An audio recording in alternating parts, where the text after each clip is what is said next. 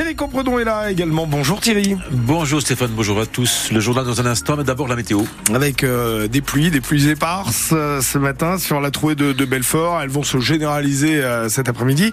La douceur hein, ce matin, 8 à 10 degrés.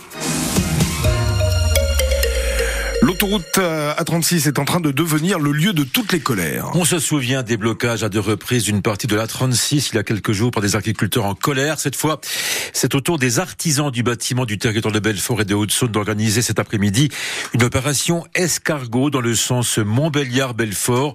Des artisans qui, comme les agriculteurs, dénoncent le poids des charges, les lourdeurs administratives ou encore la hausse du gazole non routier. Des artisans qui veulent donc être entendus, Charlotte Schumacher être entendu sur le prix des matériaux, des matières premières qui ne cessent d'augmenter.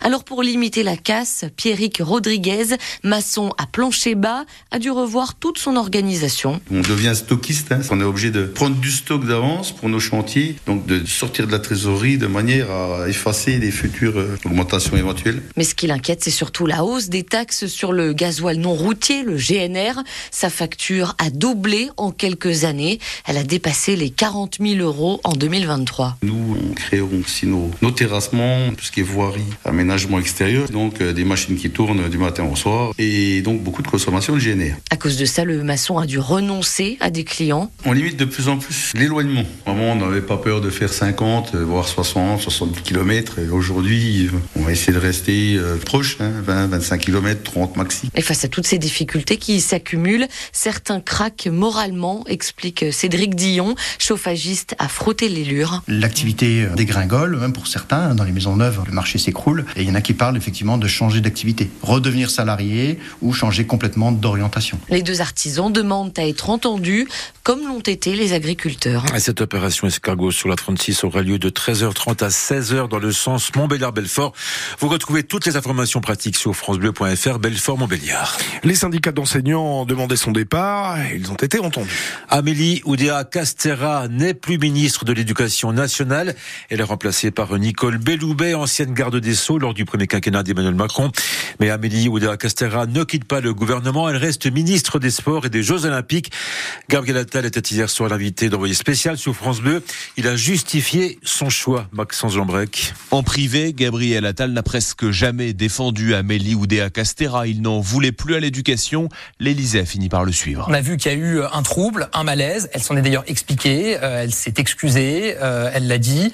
Et donc, euh, les conditions pour pouvoir avancer pour l'école n'étaient plus réunies dans l'immédiat. Pour lui succéder, Nicole Belloubet, issue de la gauche, qui dénonçait en 2016 les fariboles sur le port de la blouse ou la restauration de l'autorité. On peut avoir pris des positions par le passé et avoir évolué. Enfin, j'ai envie de dire, encore heureux quand même qu'on se forge une opinion qui est différente. Pourquoi pas François Bayrou? Ça n'était pas forcément la meilleure solution. Gabriel Attal manie aussi bien la litote que l'emphase. C'est un pilier de la vie politique française.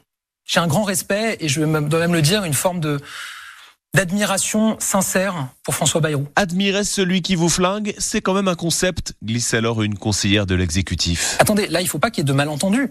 Qu'on ait un désaccord sur une partie de la ligne suivie dans un ministère. Enfin, c'est sain aussi dans une majorité qu'on puisse avoir des points sur lesquels on n'est pas totalement aligné. Cette phrase, il risque de la répéter souvent, une majorité pas totalement alignée, il fait ici preuve de lucidité. Et sur francebleu.fr, vous retrouvez la liste complète des ministres et secrétaires d'État du gouvernement de Gabriel Attal. Le gouvernement et les parlementaires qui étudient en ce moment le projet de loi sur le bien vieillir. L'un des volets de cette loi concerne la possibilité pour les résidents des EHPAD d'emporter avec que leur animal de compagnie. Les députés sont plutôt pour, mais les sénateurs, eux, sont plus mitigés. Et vous, qu'en pensez-vous? Faut-il autoriser les animaux de compagnie dans les EHPAD? Vos commentaires, vos témoignages dès maintenant au 03 84 22 82 82. On en parle euh, également à 7h45 avec euh, Robert Krill. Il est directeur général de la Fondation Pompidou à Belfort. Direction à présent Valentinier à côté de Montbéliard avec la création d'un tout nouveau restaurant. Mais pas n'importe quel établissement. Il s'agit d'un restaurant inclusif avec l'embauche de deux jeunes qui souffrent de déficience intellectuelle. Un projet porté par Vanessa Jacot, éducatrice pendant plus de 20 ans à la Fondation Pluriel, anciennement ADAPI. Je me suis rendu compte que les jeunes avaient euh, un fort potentiel parce que c'est déployé chez eux depuis tout petit, étant donné qu'ils n'ont pas un cursus traditionnel en milieu ordinaire. Depuis tout petit, donc dans les différentes institutions, la cuisine, la pâtisserie est mise en avant. M'est venue donc cette idée de pourquoi ne pas trouver un lieu où on pouvait les mettre aussi en avant, qu'ils puissent aussi être reconnus dans ces compétences qui sont fortes. Nous sommes passés par une association pour pouvoir aussi avoir la possibilité d'avoir euh, des bénévoles et euh, d'embaucher. Donc Jimmy Charlier, notre jeune salarié en situation de handicap, qui est en cuisine, qui a un statut euh, donc de salarié, qui n'est pas commis, qui est cuisinier comme moi je peux l'être. Bah oui, je suis content de travailler en cuisine avec Vanessa, ça me fait plaisir. J'espère que continuer puis devenir encore meilleur chaque jour. Et ça ne s'invente pas, ce restaurant inclusif à Valentinier s'appelle La Belle Histoire. Toutes les infos sur francebleu.fr, Belfort, Montbéliard. Et puis on connaît désormais les affiches des quarts de finale de la Coupe de France. Rouen, club de national qui a sorti Monaco hier soir, sera opposé à Valenciennes. Il y aura aussi Lyon-Strasbourg, PSG Nice et le Petit Poussé, Le Puy, club de National 2 qui accueillera Rennes. Rennes, tombeur de Sochaux, vous le savez. Les matchs auront lieu les 27 et 28 février prochains.